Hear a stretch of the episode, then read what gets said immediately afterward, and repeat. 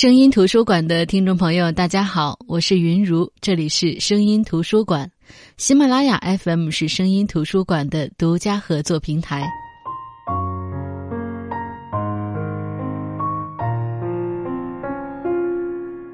其实，在北京读大学的时候，我觉得北京是全世界最好的地方。那会儿房价没有高的吓人，空气也还算清新。即便那时候我是一个穷学生，但是北京给我的包容以及希望，让我觉得那是一个很特别的存在，很特别的城市。它就像一轮新月，或者说是朝阳，你会觉得特别有活力。但是后来离开了北京，除了怀念，也就慢慢淡去了那种特别的感觉。接着我去了几次上海，我发现特别喜欢上海这座城市，它被称为魔都。事实上，上海的确是一个充满魔力的城市。曾经有张爱玲，有苏青，后来还有王安忆，而现在又多了一个蒋小云。前面的人写的都是上海，写上海女人，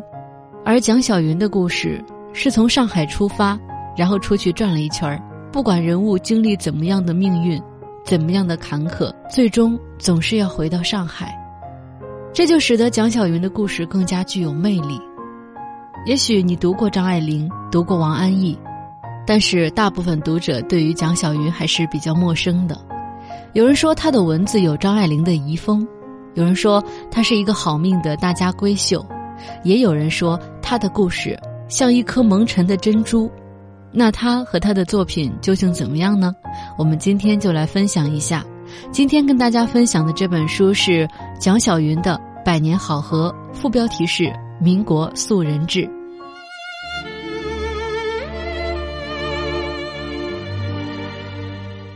书名叫《百年好合》，其实讲的不是百年好合，而是百年的好与合。本书的序里，蒋小云说，他只是将儿时在他家客厅里座谈会上不小心飘进他耳朵的一些事情和人名，在他此后完全想不到的时空和书页之间重逢，是他花了大半辈子追寻和思考，等到浮生百年才开始诉说。其实这样的小说是最容易让人沉思的。小说的副标题是《民国素人志》。所谓的素人，并不是达官显贵，但是也绝对不是乡野村夫。就拿主人公金兰溪来说，她的父亲是洋务派的遗老，而她的丈夫陆永堂是那一代的海归。蒋小云把这群看似普通却又超越普通的人传成了写小说的好材料，所以这本书《百年好合》里的确是有一般独特的素人的味道。而在这里边，传统和那个时代的洋派，大家闺秀的骄傲与跌落凡尘的卑微，曾经的青春与后来的衰老，还有对命运的顺从与反抗，各种情绪、各种命运、各种人生交织在一起。在蒋小云的《百年好合》当中，描述的这些女子，不管身处何方，她们好像都在一九四九年这个历史的节点，来到上海，彼此之间也有着千丝万缕的联系，可以说是你方唱罢我登台，好像回环往复，结成了一幅民国素描。小说是由十二个故事组成的，这十二个故事之间是环环相扣的，它们之间有特别微妙的联系。我给大家一个忠告，就是，从一开篇读第一个故事的时候，你就不要小瞧这里面出场的每一个女人，因为在这个故事里，她只是一闪而过，但是可能在下一篇故事里，她就是绝对的女主角。第一篇故事是倒叙的方式，一开场就是一个叫金兰溪的女人百岁的寿宴，这寿宴呢就摆在新时代的上海。先介绍她的排场、她的衣着、她的打扮，再开始由她被岁月浸润的脸上回忆过去的兰溪，说她那时是旧上海金家的大小姐，云英未嫁时就是一副精明派头。虽说她的家底殷实，但是毕竟母亲去世的早，没有人为她操持婚事。后来她年纪越来越大，但是金兰溪看着也不急。不仅在家里做起了家里的大总管，把一切事情打理得井井有条，还受邀成了美国名牌钢笔小姐。其实这职位搁现在就是品牌形象代言人，但是搁在那个年代，好像是多么伤风败俗的事情。这个事情让金家开始为这个大小姐的婚事着急起来。谁知道，就是因为兰溪做了这份工作，倒是不费吹灰之力就找到了如意郎君陆永堂。这陆永堂祖上是渔民，早年到了国外谋生，也算是混出了头。但是他的爹爹陆老先生非要儿子回国找一个中国媳妇，也必须要是一个名门淑女。陆永堂呢也听话，这不找了金兰溪这个金家大小姐。有人说，金兰溪和陆永堂的故事是第一篇故事，也是这本书的同名故事《百年好合》。这个故事是这本书的开篇，但是它既是序曲又是尾声，因为开始讲的百岁宴似乎已经为这个故事讲了一个结尾，就是说中间的故事无论如何离奇，这些人可能还是有一个不错的结局的。那说着金兰溪和陆永堂的姻缘。这个结合是水到渠成，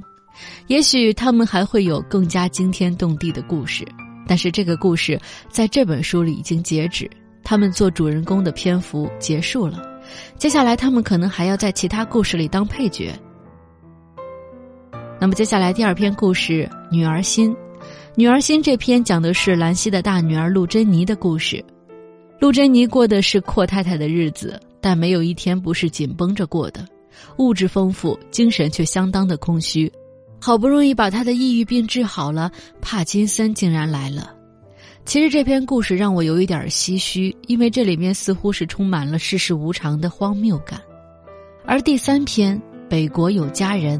写的是陆珍妮的丈夫黄志成少年时期和舞女商淑英的爱情。这些故事就是这么一环扣一环的写下去。每一个故事都有各自的主人公，可以独立成章，而故事和故事之间又有一条暗线来相连，可以说是一个大的故事。而十二篇小说独立成章之后，又何尝不是向读者娓娓道来了十二个家庭的爱恨纠葛呢？这本书王安忆做了序，尽管在序言里，王安忆将小说里错综复杂的人物关系理清了一遍。但是我读小说的时候，还是忍不住画了一张人物关系图：陆珍妮和黄志成，黄志成和商淑英，商淑英和张文琪，商淑英和雪雁，雪雁和陆永堂、金顺美。我特别惊讶于蒋小云是怎么做到的，让一个人在这个故事里只是隐身或者一闪而过，却立马在另外一个故事里让他扛起大旗。十二篇故事，十四个女人，各有各的人生轨迹，也各有各的性情特点。他们的命运展现了我们没有办法言说的离合悲欢，他们的生活也全然是因为家国动荡带来的人生转折。这些人，在一九四九年从上海出发去了台湾，家国动荡下，个人的命运发生急剧的变化。这本小说不仅写了千台第一代人的故事，还有第二代人的故事，这是比白先勇的《台北人》那本小说更值得读的一部分。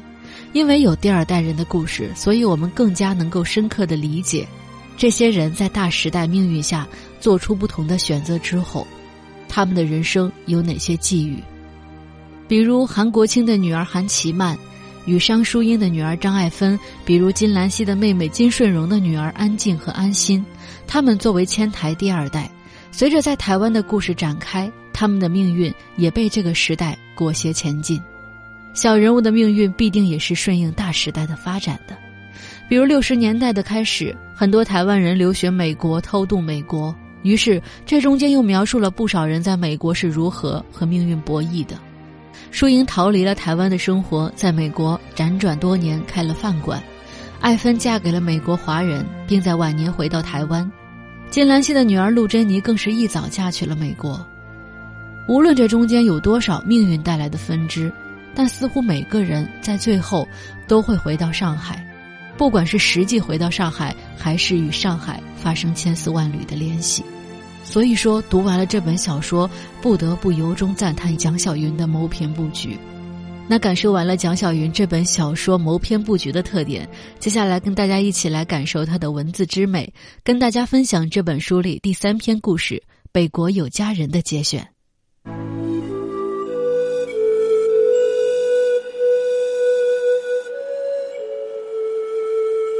小北京这个名号，也就只能在南边叫叫。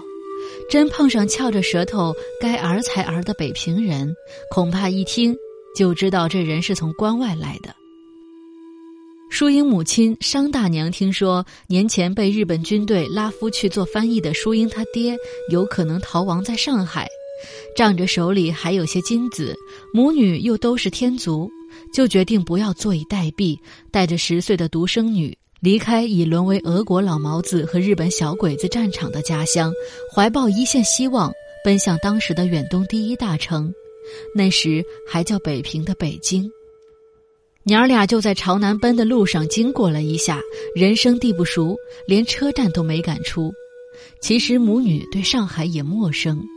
手里只有一个商大娘娘家掰起手指也数不清楚的亲戚的联络办法。要不是父母公婆相继去世，家乡又不安全，商大娘也不会冒万险拖着女儿千里寻夫。幸而实际上只是小同乡的上海亲戚见了面，人不亲土亲，商大娘叫起大哥大嫂，淑英在上海，就有了也不知是他们二房东还是三房东的舅舅和舅妈。淑英到上海的时候年纪小，还没复学，弄堂里走走站站，公厕前洗洗涮涮，就学会说几句本地话了。后来更是讲的听不出一点外地腔。可到他十六岁正式下海的时候，舞厅里大班还是给他起了个“小北京”的花名。在本地人眼里，腿长、胸丰、体态健美的北方大妞，就是跟南国佳丽风情不同。兼之本地人对国内其他城市的观念一贯，出了上海就是乡下，只有前朝天子脚下的北京还不敢太小看。所以，上海滩舞厅里的北妞可能都叫小北京。淑英怕还不是当时顶出名的那个，而且认真追究，淑英该叫小沈阳比较正确。淑英发育早，才十四岁就出落得亭亭玉立，而且精通国沪双语，又还记得几句已经人间蒸发的他爹在闺女小时候轻刻的简单日语。小学毕业后辗转托中人介绍，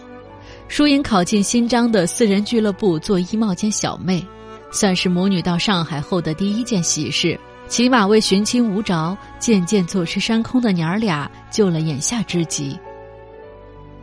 后来虽然穷家小户接着上的人生戏码是孝女有病母，无奈堕风尘的老一套，淑英毕竟已经在灯红酒绿的花花世界里先见习了两年，趁着公司易主对外开放舞厅扩大招聘的机会。从小妹转到舞女，竟有点感觉像见习生转正，并不觉是被逼入风尘，有什么身心痛苦挣扎。那时对相依为命两母女最重要的事，是商大娘自认绝症，一年四季都咳不能止的毛病，有钱看医生了。俺对不起俺闺女啊，怎么俺就不是肺痨呢？日后找到你爹了，俺可怎么给他交代？商大娘经西医确诊自己的病是过敏以后，就常常自怨自艾，不像俺就认得几个大字。你爹可是留学日本的呀，要不是俺身子骨不争气，你怎么会去那种地方上班？他一定是要供闺女读书的呀。可你看现在这样，商大娘想起是自己拖累了女儿就哭。淑英现在公司里边的人都叫她小名英子或者花名小北京，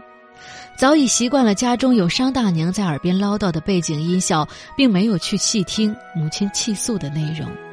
只管微蹙黛眉，专心盘算家庭收支。他把必要的家用放一摞，结余的用旧手绢缝成的布包仔细收好。转正才两年，养家救母的心愿都做到了。他人生的下一个目标是搬家。医生说，商大娘的过敏症与居住环境有关系。如果住的地方不那么潮湿，病情自然就会改善。现在的药只止咳，不管好。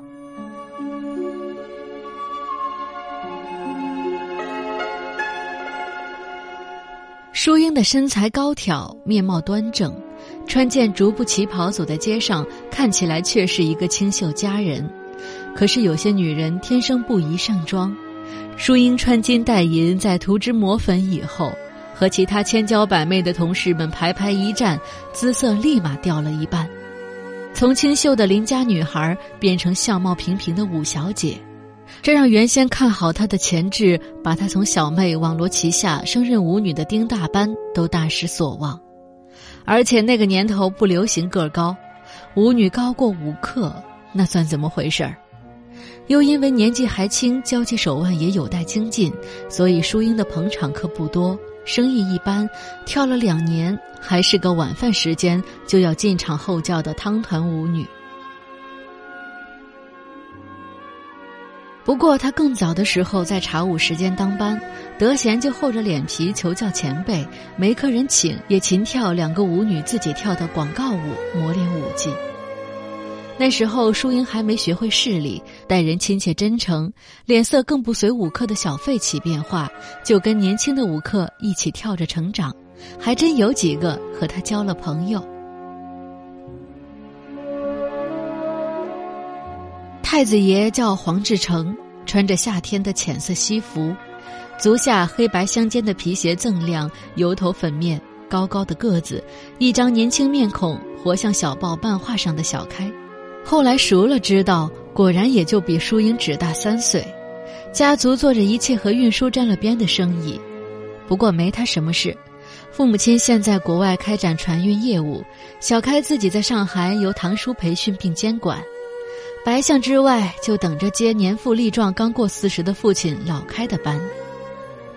乐队奏响音乐，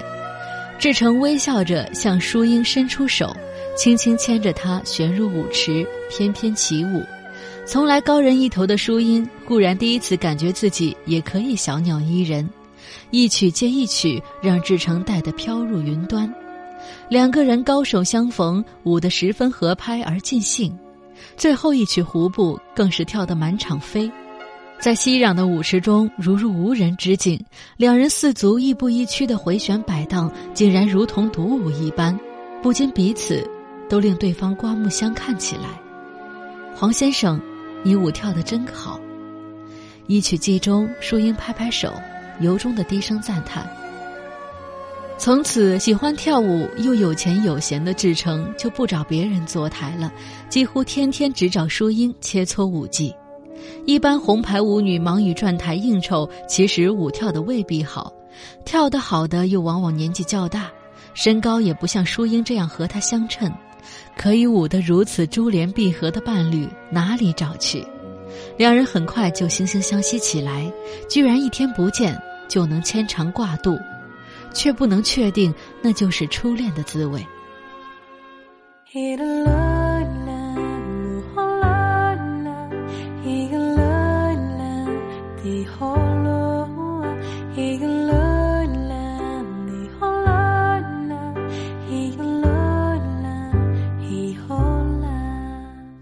好的，这就是今天的声音图书馆。今天跟大家分享的是蒋小云的《百年好合》。